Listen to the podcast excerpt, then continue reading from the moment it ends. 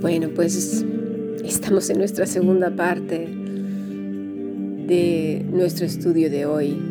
Señor, tengo miedo. Y vamos a ver una historia fascinante, de verdad. La encontramos en Primera de Reyes 18 al 19. ¿Y de quién vamos a hablar? Nada más y nada menos del profeta Elías. Y dirás tú, ¿y yo qué tengo que ver con Elías? Ojalá fuera como Elías. Pues sí, somos como Elías.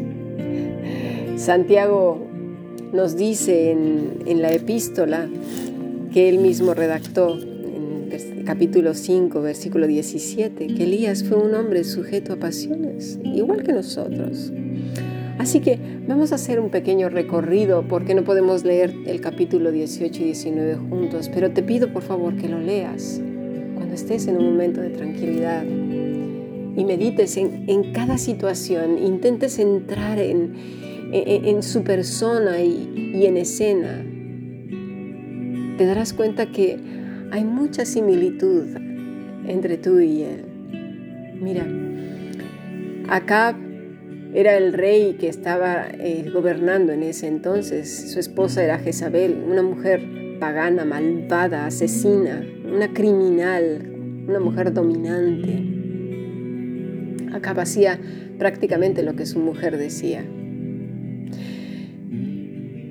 Todos los profetas de Dios habían sido completamente anulados para que tomaran su lugar los profetas de, de Jezabel. Aquí la que tronaba los dedos era Jezabel y sus profetas eran realmente brujos, eran hombres dedicados a la hechicería y al ocultismo. Tenían dioses fabricados por sus propias mentes corrompidas y sus corazones podridos. Elías va, los confronta, confronta a Acab y les dice, bueno, vamos a ver quién es el Dios verdadero, ya que tantas dudas tienes, incluso pone al pueblo de Israel ahí mismo congregado y les dice a, los profetas, estos paganos, que elaboren un altar y que pongan un, un animal ahí en el altar y que sean sus dioses el que lo consuman con fuego. Pero obviamente en ese momento, por más que clamaron y clamaron a esos dioses imaginarios, pues no contestaron. Porque aunque el, mismo demonio existe, es un traidor, un mentiroso.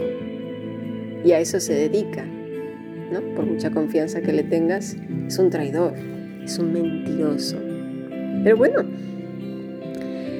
Elías estaba actuando con una contundencia, con una seguridad. Tú imagínate el poder que tenían estos hombres. Estaba frente al rey. O sea, no, no, no, no era una situación de tú a tú a un amigo. No, estaba contra gente que podía descuartizarlo en cualquier momento. Él solito. Su fe estaba robusta.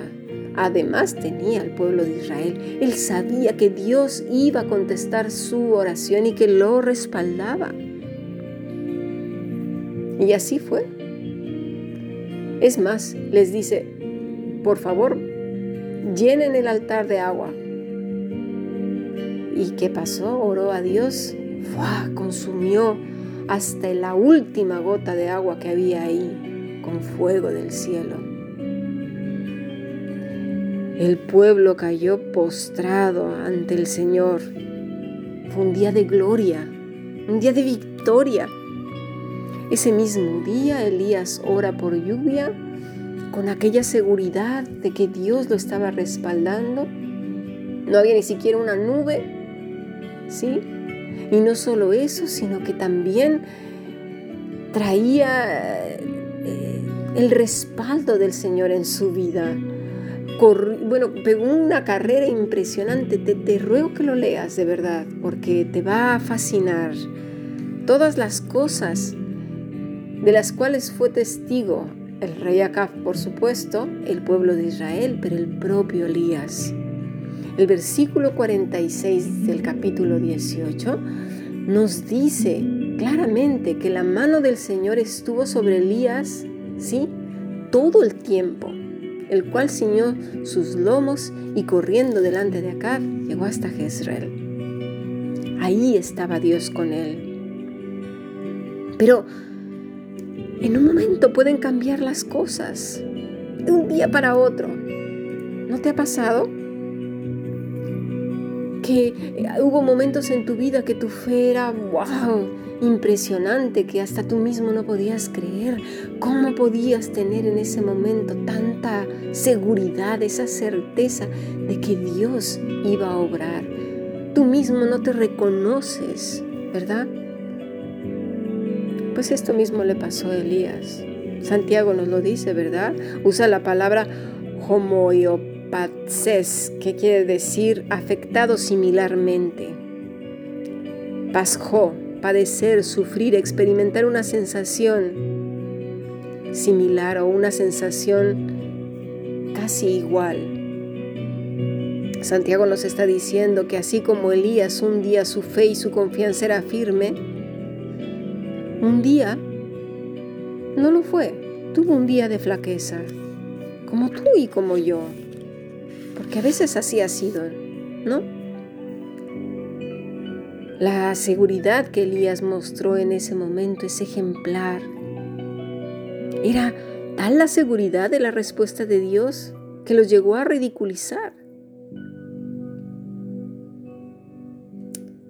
Pero, ¿qué pasó? Pues nada, que llegó acá a casa de Jezabel y le contó todo lo que había ocurrido. Y ahí nos vemos al capítulo 19. Entonces Jezabel ardió en cólera y envió un mensajero diciendo, así me hagan los dioses y aún me añadan si mañana estas horas yo no he puesto tu persona como la de uno de ellos. ¿De quién hablaba? De los sacerdotes. Fueron asesinados por su terrible pecado. ¿Qué pasó con Elías? Salió corriendo de ahí a salvar su vida, dice el versículo 3. Se fue por el desierto un día de camino y vino y se sentó debajo de un enebro y deseando morirse dijo, basta ya, oh Señor, quítame la vida, pues no soy yo mejor que mis padres. ¿Cuántas veces tuvo gran temor. Y es que es curioso, pero es que las tribulaciones, lo sabes tú bien y yo también, no son siempre las mismas, no son iguales. Estamos en un mundo que cambia.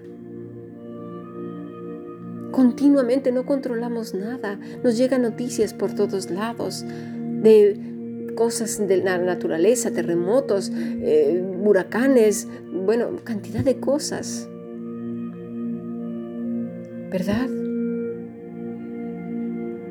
Bueno, sigamos adelante en el versículo 4. Su alma estaba en agonía, pero hay una diferencia entre Elías, tú y yo. Y no siempre, ¿eh? No siempre pasa eso contigo y conmigo, estoy de acuerdo. Él no va en busca de sus amigos. ¿Sabes qué hizo en ese momento de desfallecimiento? A la primera persona a quien va es a Dios y vacía su alma delante de Dios, clama a Él, echa su temor en el Señor. No sabemos si lloró, no sabemos si gritó, qué fue lo que pasó, pero vació su alma en el Señor. Y acto seguido se quedó dormido. No dice que su cuerpo daba vueltas y vueltas sobre la hierba porque no podía dormir de la angustia y del miedo su alma en el Señor. Esta es la diferencia. El miedo no se enquistó en su corazón y en su mente. Y se quedó dormido. ¿Y qué pasó?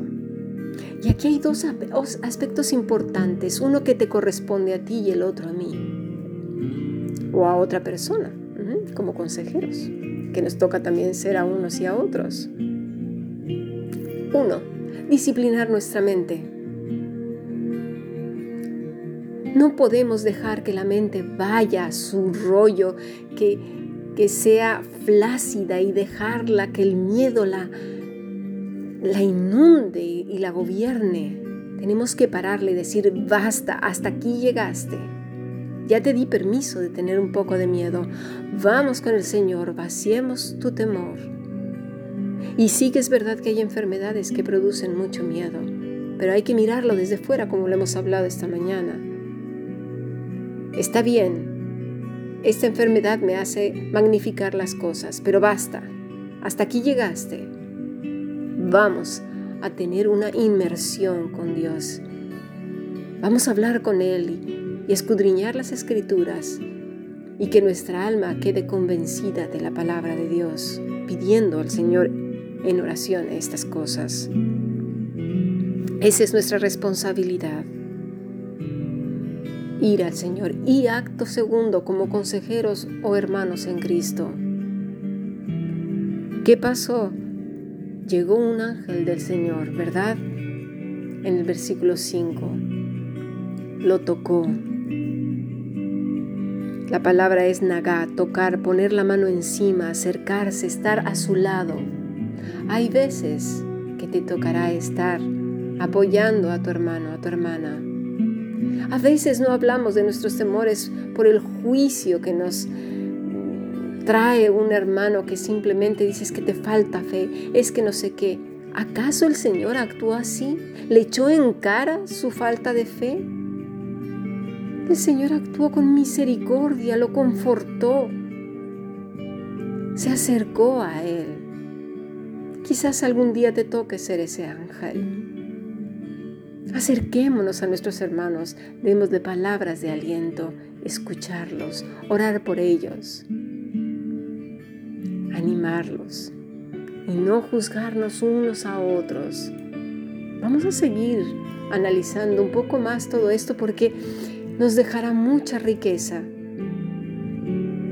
Ahora quedémonos con estas dos cosas. Ceñir los lomos de nuestro entendimiento. Frenar una mente alocada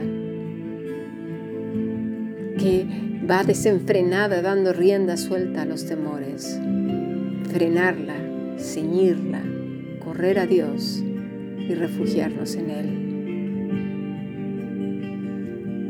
Sigamos aprendiendo y quedémonos con el Salmo 91. El que habita el abrigo del Altísimo morará bajo la sombra del Omnipotente. Diré yo entonces en ese día de angustia, Señor, esperanza mía y castillo mío, mi Dios, ¿En quién voy a confiar si no es en ti? Porque tú me librarás del lazo del cazador, la peste destructora, del terror que está agobiando el mundo entero. Porque tú me cubrirás con tus plumas y debajo de tus alas yo estaré seguro. Porque tú eres mi escudo y adargas tu verdad. No voy a temer, Señor, del terror nocturno ni de, la saeta que vuele de día, ni de pestilencia que ande en oscuridad, ni mortandad que en medio del día destruya. No, mi Señor. Contigo hoy dormiré y descansaré, porque tú, Señor, tú me haces vivir tranquilo. Tu vara y tu callado me infunden aliento y estaré contigo todos los días, todos los días como tú estás conmigo hasta el fin del mundo. Bendiciones.